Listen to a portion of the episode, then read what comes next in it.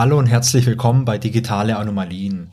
Mein Name ist Wolfgang Schoch und in diesem Podcast erzähle ich Geschichten von Computern und Katastrophen und von allem, was irgendwo dazwischen stattfindet. Hier geht es um die wunderbare Welt der Technik und um all die Geschichten von Fehlern und vom Scheitern. In der heutigen Folge Nummer 4 geht es um die große IT-Apokalypse, die zum Start des neuen Jahrtausends prophezeit wurde und die dann zum Glück doch nicht eintrat. Das Jahr 2000 klingt total nach Science Fiction. Zum einen natürlich, weil da die Zahl 2000 drin vorkommt. Wow. Zum anderen aber auch, weil es ein neues Jahrtausend ist und hey, sowas erlebt man ja auch nicht alle Tage. Damals ähm, gab es relativ viele Prophezeiungen für den Weltuntergang oder für andere große Katastrophen. Und äh, unter den ganzen, ich sag mal eher ein bisschen exotischen Prophezeiungen, die es damals gab, gab es auch ein handfestes IT-Problem, das man durchaus in der Größenordnung Katastrophe einordnen konnte. Und zwar das Jahr 2000 Problem. Das Jahr 2000 Problem bestand darin, dass man damals Rechner und äh, Systeme und Software hatte, die Jahreszahlen nur mit zwei Ziffern abspeicherten und nicht mit vier. Das bedeutete, das Jahr 1998, das wurde nur als 98 abgespeichert und eben nicht als 1998. Das Jahr 99 wurde dann auch nur als 99 abgespeichert und naja, bis zum Jahr 99 beziehungsweise bis zum Jahr 1999 funktionierte das ja auch super. Beim Jahr 2000 gab es das große Problem, dass man nicht mehr eindeutig sagen konnte, hey, ist das jetzt das Jahr 2000, wenn ich 00 abspeichere, oder ist es das Jahr 1900? Denn keine Ahnung, kommt da vorne eine 19 hin oder eine 20?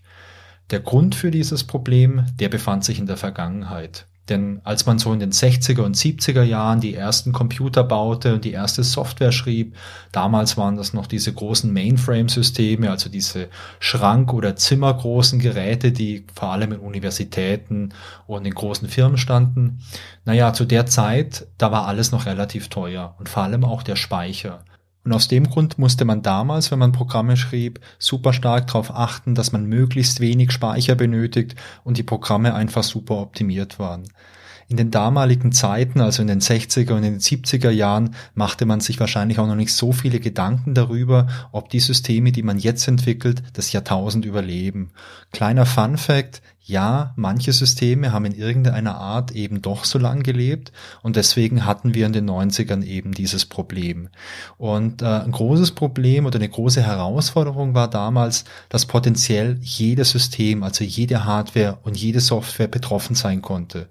Man musste also wirklich viel Geld in die Hand nehmen, um die ganze Infrastruktur, die man hatte, die ganze Software, die man hatte und die man nutzte, wirklich im Detail zu untersuchen, um festzustellen, ob die betroffen war und wenn ja, um irgendwelche Vorkehrungen zu treffen, um eben äh, Probleme zu verhindern, wenn wir diesen Jahreswechsel haben. Es wurde dann extrem viel Geld investiert in diese Vorbereitung und äh, obwohl damals auch sehr viel Chaos vorhergesagt wurde, also gerade in den Boulevardmedien, da wurde natürlich von der Jahr 2000 Apokalypse äh, gesprochen und wirklich alles Mögliche prophezeit. Trotz allem blieb die Apokalypse bekanntlich aus und die ganze Vorbereitung, die hat sich total ausgezahlt. Der Jahr 2000 Fehler, den kennt man auch unter dem Namen Millennium Bug, also Jahrtausend-Fehler oder Y2K Bug, also Y, also Y, 2K, 2K, K steht für Kilo, also für 1000. Das ist so das ähm, ja englischsprachige Kürzel für das Jahr 2000. Unter den Namen ist er bekannt. Fun Fact, in Deutschland äh, bei den offiziellen Behörden, da nannte man den Fehler auch J2K-Fehler, also Jahr 2000 Fehler. Ähm, naja, ob das jetzt cool war, keine Ahnung. Der Fehler war keine große Überraschung. Wenn man sich mal ein bisschen die Historie anschaut, dann gibt schon relativ früh Aufzeichnungen, dass Leute sich damit beschäftigt haben und versucht haben, irgendwie Aufmerksamkeit zu erregen und zu sensibilisieren, dass es hier ein Problem gibt, dass man sich irgendwie vornehmen muss und wo man irgendwie eine Lösung entwickeln muss. Ähm, die erste belegte ähm, Erwähnung vom Jahr 2000 Problem, die stammt schon aus dem Jahr 1958. Da gab es nämlich jemanden namens Bob Beamer, der bemerkte bei seiner Arbeit, dass eben so ein Problem besteht und äh, Bob Beamer versuchte 20 Jahre lang darauf aufmerksam zu machen. Unter anderem hat er das bei der US-Regierung probiert, dann bei IBM, das ist ein großer amerikanischer Software- und Hardwarehersteller. Dann war er bei der ISO, das ist die internationale Organisation für Standardisierung und ähm, bei vielen anderen Softwareentwicklern hat er es versucht, aber er hatte am Ende relativ wenig Erfolg. Dann gibt's 1984 ein Buch, das heißt Computers in Crisis. Das ist von Jeremy und Marilyn Murray. Darin wird dieses Problem auch erwähnt. Dann gibt's einen Post im Usenet vom 18. Januar 1985 von Spencer Bowles. Ähm, ganz kurz, das Usenet ist ein ganz alter Teil vom Internet und man kann es am einfachsten als großes Diskussionsforum verstehen. Auf jeden Fall schreibt hier dieser Spencer Bowles, ähm, und ich übersetze das mal ganz frei, er hat einen Freund, der eine interessante Frage aufgeworfen hat und ähm, dieser Freund ist wohl Programmierer und er hat die Vorstellung, dass wenn wir das Jahr 2000 erreichen, die Computer das neue Datum nicht akzeptieren und die Computer annehmen, dass es das Jahr 1900 ist. Und dann schreibt er weiter, ja, ähm, er fragt sich jetzt, was mit Software ist, also vor allem Buchhaltungssoftware erwähnt er, ist die eigentlich auf so eine Umstellung vorbereitet? Und falls es wirklich stimmt und sein Freund recht hat, was wird denn dann passieren? Und er fragt, ob das was ist, worüber man sich Sorgen machen sollte. Ebenfalls in den 1980er Jahren beschäftigt sich die Börsenbranche mit dem ganzen Thema, vor allem weil es damals Anleihen gibt, die Fälligkeitstermine haben, die jenseits vom Jahr 2000 sind. Bis zum Jahr 1987 hatte beispielsweise die New Yorker Börse Berichten zufolge über 20 Millionen Dollar ausgegeben, einschließlich eines Teams von 100 Programmierern für dieses Y2K-Problem. Ein bisschen später im Jahr 1993 erscheint dann ein dreiseitiger Artikel in der Computer World mit dem Titel Doomsday 2000 und am 12.06.1995 wird erstmals das Akronym Y2K verwendet und zwar von David Eddy, der ist ein Programmierer und der benutzt das in einer E-Mail und er sagt später, naja, Leute haben es zum Beispiel CDC genannt für Century Date Change oder FADL für Faulty Date Logic und es gab noch ein paar andere Varianten und Y2K war halt einfach das, was von ihm kam. Und ja, das hat sich dann auch wohl durchgesetzt. Im Jahr 1997 wird dann vom British Standards Institute, vom BSI, ein technischer Standard bezüglich der Jahr 2000 Konformität definiert und veröffentlicht. Also man merkt schon, das war kein überraschendes Problem, das dann irgendwann mal Ende der 90er aufgetaucht ist und wo niemand darauf vorbereitet war. Springen wir vielleicht in der Zeit nochmal ein kleines bisschen zurück und schauen uns nochmal die Ursache und die Wirkung von dem Jahr 2000 Fehler an. Wie gesagt, damals war Speicher sehr teuer.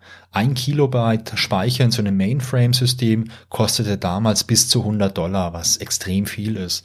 Kleiner Vergleich, ein Kilobyte, ähm, man hat 1024 Kilobyte, dann hat man ein Megabyte und 1024 Megabyte entsprechen einem Gigabyte. Und wenn man heute so einen modernen Laptop hat, dann hat er in der Regel 4 Gigabyte Hauptspeicher und oftmals eine Festplatte mit 250 oder 500 Gigabyte. Also ein Kilobyte ist schon relativ wenig. Deswegen hat man damals versucht, so wenig Speicher wie möglich zu verwenden. Und der Verzicht auf dieses 19-Präfix in der Jahreszahl, der ist eigentlich schon einleuchtend. Denn äh, wenn ich wirklich nur ganz beschränkte Ressourcen habe, dann muss ich mir irgendwas ausdenken, wie ich mit denen effektiv und effizient umgehen kann. Die große Gefahr vom Jahr 2000 Problem war, dass durch diese Fehlinterpretation von 00 für das Jahr 2000, also Fehlinterpretation, man wusste nicht, ob es das Jahr 2000 oder das Jahr 1900 ist, dass es da verschiedene Fehler geben könnte. Das eine ganz offensichtliche ist die Ordnung von Jahreszahlen. Wenn ich jetzt irgendwelche Daten habe und die haben irgendwo Jahreszahlen und ich möchte die irgendwie in eine Ordnung bringen, dann habe ich das Jahr 97, dann kommt 98, dann kommt 99, dann sollte eigentlich 2000 kommen. Bei einer Fehlinterpretation, weil eben das Jahrhundert vorne fehlt, also 19 oder 20, ähm, dann würde halt einfach das Jahr 2000 nicht nach 99 kommen, sondern ganz am Anfang. Wenn ich jetzt irgendwelche relevanten Zeiträume berechnen möchte, zum Beispiel im Finanzbereich irgendwelche Fristen oder bei irgendwelchen, keine Ahnung, Kraftwerken oder anderen Systemen, wo ich in der Steuertechnik vielleicht irgendwelche Intervalle bestimmen muss für eine Wartung oder für irgendwas anderes, dann kann das schon ein eklatantes Problem werden. Dazu kam, dass dieser Wert 00 oft auch als Magic Number verwendet wurde.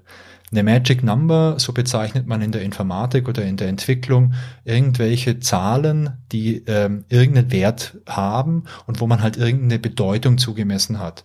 Gerade wenn es um sowas wie 00 geht, sowas verwendet man oft irgendwie als Platzhalter oder als Zeichen dafür, dass vielleicht gar kein Wert dasteht. Also ähm, kleines Beispiel, ich habe jetzt irgendwelche Datensätze und in den Datensätzen, da kommt auch ein Datum drin vor mit einer Jahreszahl und für manche Datensätze habe ich vielleicht keine Jahreszahl. Jetzt kann ich das Jahr entweder komplett leer machen, das macht bei manchen Systemen vielleicht ein Problem, weil immer ein Wert erwartet wird, oder ich sage, okay, ähm, wir haben jetzt irgendwie das Jahr 1982, da kommt immer irgendwie ein Jahr rein oder keins, und wenn ich kein Jahr habe, dann lasse ich es nicht leer, sondern ich schreibe einfach 00 rein und ich habe jetzt einfach so eine implizite Logik, 00 bedeutet, da ist gar nichts da. Und äh, ja, sowas ist gang und gäbe. Ob das jetzt gut oder schlecht ist, das ist eine ganz andere Frage, aber sowas gab es und sowas gibt es ist. Und auch das war natürlich dann ein großes Problem, wenn durch den Jahrtausendwechsel auf einmal so ein Wert wie 00, der eigentlich nichts bedeutet, eine Bedeutung bekommen sollte. Die Software und auch die Daten, die von so Software erzeugt werden, also große Datenbestände, die jetzt von manchen Programmen und manchen Systemen irgendwie angehäuft werden, die äh, werden ja nicht irgendwie ein paar Jahre verwendet, dann weggeworfen und durch was komplett Neues ersetzt. Sowas mag es geben, aber in der Regel, wenn man irgendeine Software hat, die wird über Jahre und mitunter auch über Jahrzehnte einfach weiterentwickelt. Und Weiterentwicklung bedeutet, es wird immer ein Großteil von der Software weiterverwendet und es wird irgendwie was Neues hinzugefügt und es wird was verbessert. Aber der Kern, der wird selten angefasst, beziehungsweise der wird sehr, sehr selten einfach, wie gesagt, komplett weggeworfen, um ihn durch was Neues zu ersetzen. Und dadurch wurden halt solche Fehler wie das Jahr 2000 Problem, das vielleicht den Ursprung irgendwann mal in den 60er, 70ern, 80ern hatte, immer weiter übernommen, übernommen, übernommen und äh, naja, hatte halt Bestand bis zum Jahr 1990, 99 und bis zum Jahrtausendwechsel. Während man auf der einen Seite halt die Software hatte, war ein großes anderes Problem, waren die ganzen Daten, die von der Software erzeugt wurden. Denn äh, selbst wenn ich jetzt vielleicht eine Software einfach irgendwie ähm, erweitern kann oder diesen Fehler irgendwie beheben kann, habe ich halt immer noch mitunter riesengroße Datenmengen, die ich anfassen müsste, um die jetzt wirklich zu aktualisieren. Und deswegen war es durchaus berechtigt, dass man Angst hatte vor den Folgen, wenn das Jahr 1999 ins Jahr 2000 übergeht. Man hatte Angst vor Computerabstürzen. Man hatte Angst vor dem Zusammenbruch von unserem Finanzsystem. Dann gab es auch Angst, dass in irgendwelchen Atomkraftwerken irgendwelche Fehler auftreten, dass Flugzeuge abstürzen oder dass schlicht und ergreifend die Apokalypse über uns hereinbricht. Denn es gab damals einfach sehr viele, sehr unterschiedliche Systeme, was es unmöglich machte, eine Pauschalaussage Aussage zu treffen, wie groß irgendwelche Probleme sind und wie stark uns die Probleme irgendwie treffen oder beeinträchtigen.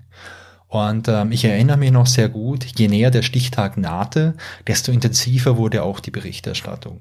Und vor allem in den Boulevardmedien, da wurde viel berichtet über die große Jahr 2000 Katastrophe. Und äh, zum Glück haben sich diese Medien in dem einen Fall einmal ein bisschen geirrt. Aber was tat man denn jetzt eigentlich, um diese Apokalypse abzuwenden und uns wirklich gut durch den Jahrtausendwechsel durchzubringen? Ähm, ich habe es vorhin ja schon mal erwähnt, dass man richtig viel Geld in die Hand genommen hat. Und spätestens in den 1990er Jahren hat man angefangen, sich wirklich intensiv mit dem Jahr 2000 Problem auseinanderzusetzen. Es gibt zum Beispiel vom BSI, also das Bundesamt für Sicherheit in der Informationstechnik, da gab es eine eigene Infoseite dazu, die ist jetzt heute nicht mehr online, aber über archive.org kann man sich noch eine archivierte Version anschauen. Und in der Einleitung von dieser Jahr 2000 Sonderseite, da heißt es, ich lese mal kurz vor, die Umstellungen des Datums vom 31.12.99 auf den 01.01.2000 und die damit verbundenen Auswirkungen in allen Bereichen der Informationstechnik werden in letzter Zeit zunehmend in der Presse erörtert und auf Tagungen diskutiert. Die umfassenden Informationen zum Thema und die Vielfalt der unterschiedlichen Darstellungen über die zu erwartenden Auswirkungen machen es den Interessierten nicht leicht, eine eigene Einschätzung zu finden. Übereinstimmung besteht jedoch darin, dass nahezu alle Systeme der Informationstechnik in Klammer (IT-Systeme) von der Datumsumstellung betroffen sind und viele IT-Systeme nach der Umstellung Probleme bekommen werden. Also man hat da schon sensibilisiert dafür. Und ich bin überzeugt, dass es gut war, vernünftig zu sensibilisieren und vernünftig auch ähm, danach zu streben, seine Systeme einfach mal anzuschauen und zu überlegen, hey, gibt es da vielleicht ein Problem oder ähm, passiert gar nichts? Und ähm, ich glaube, das war eine gute Sache. Es gab damals verschiedene Strategien, um mit dem Jahr 2000 Problem umzugehen. Bei Software, in der beispielsweise nur eine zweistellige Jahreszahl verwendet wurde, konnte man die Jahreszahl halt einfach auf vier Stellen erweitern. Das war natürlich Arbeit, aber es war relativ überschaubar. Schwieriger war es mit vorhandenen Daten und da gab es im Großen und Ganzen zwei Strategien. Zum einen konnte man die Jahreszahlen so interpretieren, dass beispielsweise alles unter 50 als 2000 bis 50 interpretiert wurde und alles darüber als 1900 irgendwas interpretiert wurde. Also beispielsweise, wenn das Jahr 20 war, dann wurde es interpretiert als 2020 und wenn das Jahr 60 war, dann wurde das Ganze interpretiert als 1960. Kleiner Hint, hm, wenn man da nicht aufpasst, dann kommt man natürlich irgendwann mal in dieses Jahr, in dem es wieder nicht stimmt. Vorhandene Daten konnten allerdings auch auf 1900 irgendwas migriert werden, also sprich man konnte die kompletten Daten anfassen und äh, die Daten verändern, so dass dann eben halt statt 85 1985 drin stand und danach konnte man einfach mit vierstelligen Jahreszahlen weitermachen. Eine weitere Strategie, die sich hier ein bisschen so anlehnt, wäre gewesen, ähm, dass man alle vorhandenen Daten, die jetzt eben aus dem äh, aus dem Jahr 1900 irgendwann kommen, dass man die beispielsweise auf eine eigene, ich sag mal, Festplatte oder auf einen eigenen Server verschiebt und sagt, okay, alle Daten, die jetzt auf dem System A liegen, das sind alles Daten aus dem Jahr 1900 irgendwas. Alle Daten, die auf dem System B liegen, die sind aus dem Jahr 2000 irgendwas. Und meine Software, die wird so erweitert, dass da eine Logik drin ist und dass die Daten dann entsprechend interpretiert werden. Das wäre natürlich noch eine Variante im Prinzip. Das war aber alles andere als einfach und das musste auf der einen Seite sehr gut geplant werden und auch richtig gut getestet werden. Denn der Stichtag, also der ähm, 1. Januar 2000, der war eben nicht verhandelbar. Und das machte das Ganze wirklich zu einer richtig, richtig großen Herausforderung. Neben ganz normalen, in Anführungszeichen, Computern und Software gab es aber auch noch was anderes. Und zwar gab es noch sogenannte Embedded Systems, also Embedded Systems, das sind einfach eingebettete Systeme, wenn man es mal ein bisschen übersetzt. Das sind beispielsweise Videorekorder, Alarmanlagen, eine coole moderne Küchenmaschine etc. Also alles Geräte, in denen auch irgendwo kleine Computer drinstecken, die man aber jetzt vielleicht nicht so einfach aktualisieren kann. Zum einen, weil der Hersteller vielleicht gar keine neue Version von der Software bereitstellt, zum anderen, weil es technisch vielleicht gar keine Möglichkeit gibt, um eine neue Version von der Software einzuspielen. Und ich glaube, das macht auch klar, warum das alles richtig viel gekostet hat. Denn man hat extrem viel Zeit und extrem viel Arbeitskraft investieren müssen, um wirklich alles zu prüfen und alle Systeme entsprechend anzupassen und auch wirklich halt diesen Stichtag einzuhalten. Denn äh, wenn man den nicht eingehalten hätte, wäre vielleicht ein Großteil von den Anstrengungen umsonst gewesen. Ich habe im Internet eine Zahl gefunden und zwar von Gartner. Die schätzten diese kompletten Kosten für die Vorbereitung aufs Jahr 2000, also die Kosten, um Software und äh, Hardware und Daten halt fit zu machen und vor allem auch zu überprüfen, auf 600 Milliarden Dollar. Ich habe noch andere Schätzungen gefunden, die circa von 300 Milliarden Dollar ausgingen. Aber ob es jetzt 300 oder 600 Milliarden Dollar sind, es war verdammt viel Geld.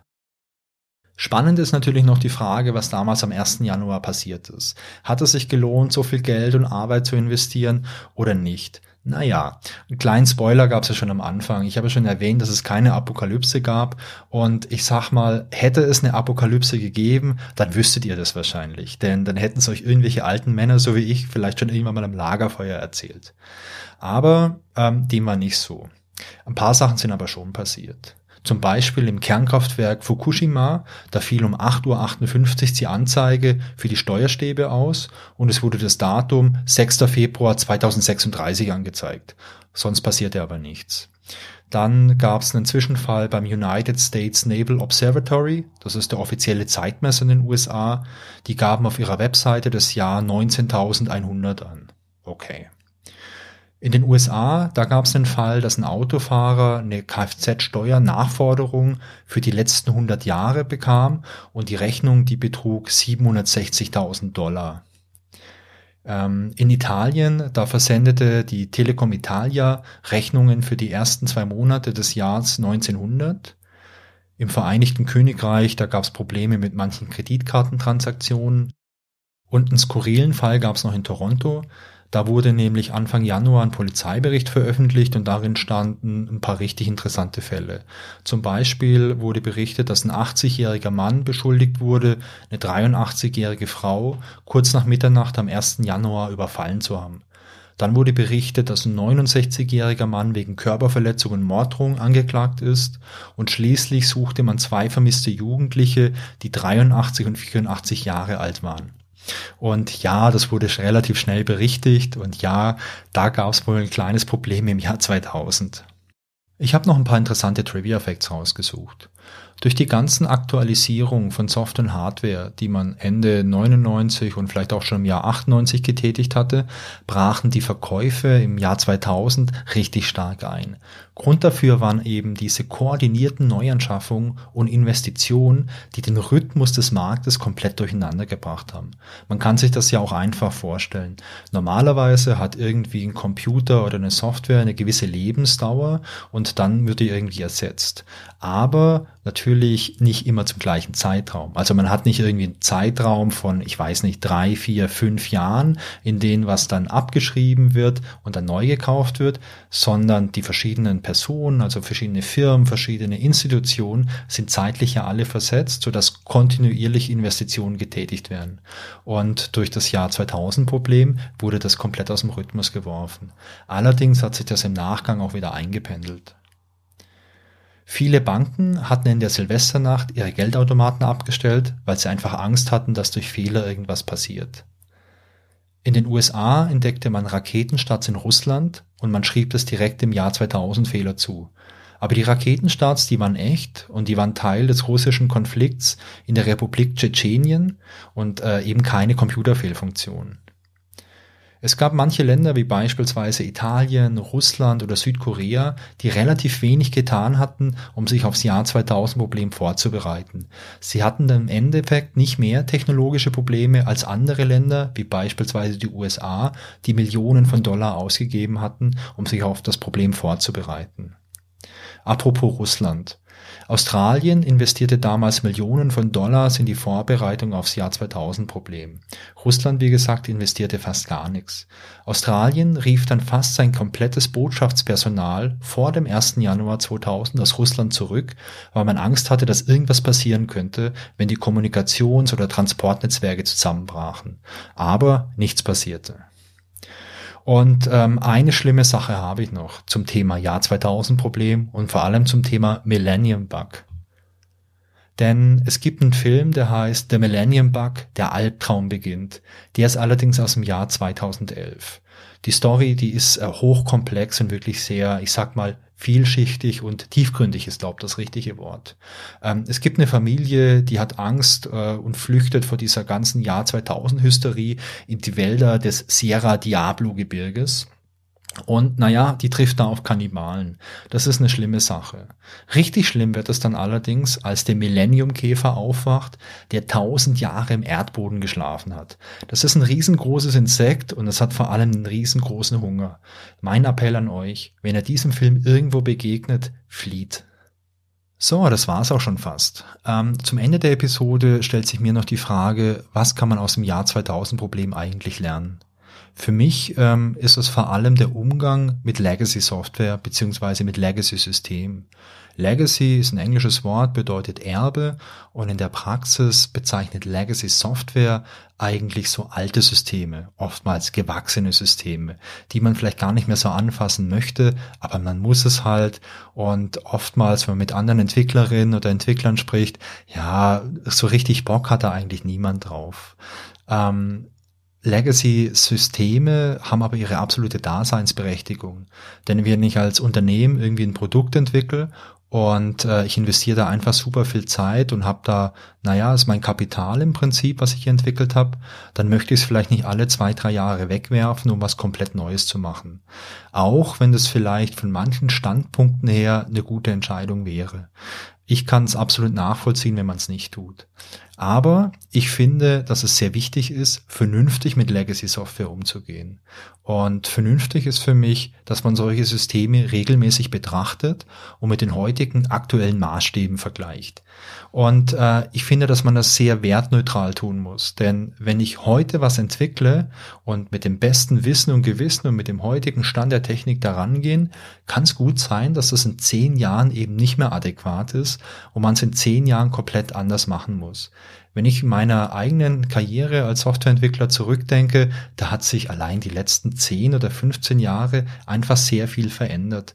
Und wenn ich mir Dinge anschaue, an denen ich vielleicht irgendwann mal im Jahr 2005 gearbeitet habe und die mit dem aktuellen Stand heute vergleichen würde, also ich bin heute nicht mehr so super fit drin in der Softwareentwicklung, aber wenn ich mit irgendwelchen Kolleginnen oder Kollegen quatschen würde, dann würden die wahrscheinlich auch sagen, hey Wolfgang, ja, macht man heute anders, ist vielleicht, kann man einfacher machen oder effizienter oder effektiver, keine Ahnung.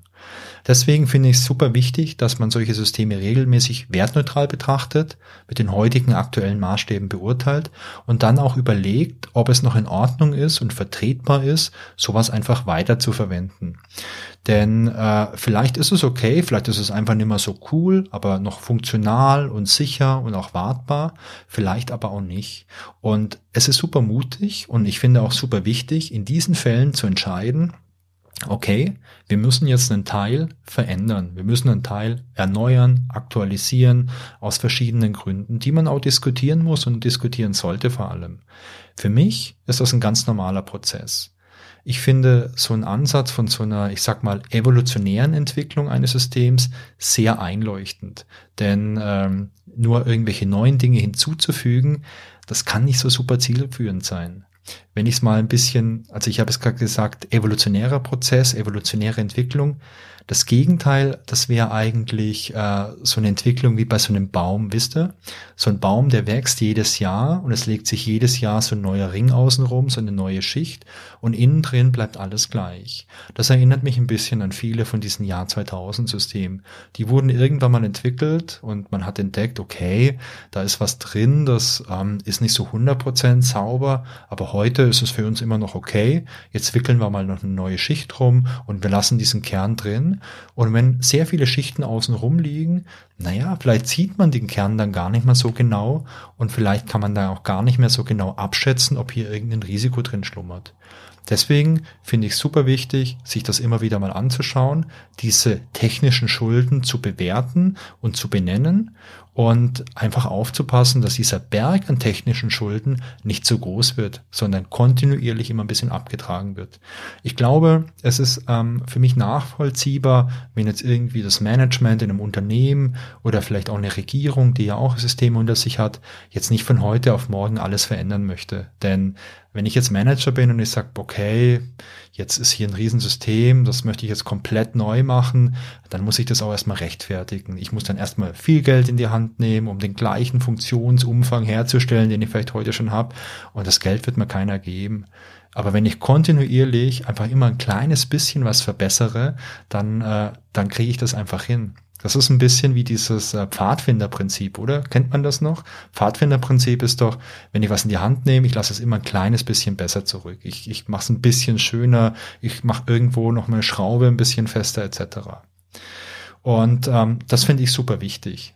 Vernünftigen Umgang mit so alten Sachen, mit so Legacy-Systemen, das kann einem wirklich mal äh, ja, retten. Ja, Fazit von mir äh, im Hinblick aufs Jahr 2000 Problem. Es ist spannend. Ich habe das damals miterlebt. Ich war damals 20 und ähm, ja, cool, einmal dabei zu sein. Jahrtausendwechsel, hey. Und äh, meine Empfehlung an euch: äh, Schaut euch bitte auf gar keinen Fall diesen Film an. So, das war die vierte Folge von den digitalen Anomalien. Ich hoffe, es hat euch Spaß gemacht. Die nächste Folge, die erscheint in zwei Wochen und ich freue mich, wenn ihr wieder mit dabei seid. Genauso freue ich mich aber auch wieder über Feedback. Sehr gerne per E-Mail an feedback at digitaleanomalien.de oder als Kommentar zur Folge auf digitaleanomalien.de. Und wenn ihr Lust habt, dann folgt mir doch auch auf Instagram unter digitaleanomalien. Ja, und falls ihr Lust habt, mir so eine Bewertung bei Apple Podcasts oder irgendwo sonst zu geben, dann wäre das richtig, richtig cool und würde mich total freuen. Bleibt gesund und tschüss bis zum nächsten Mal.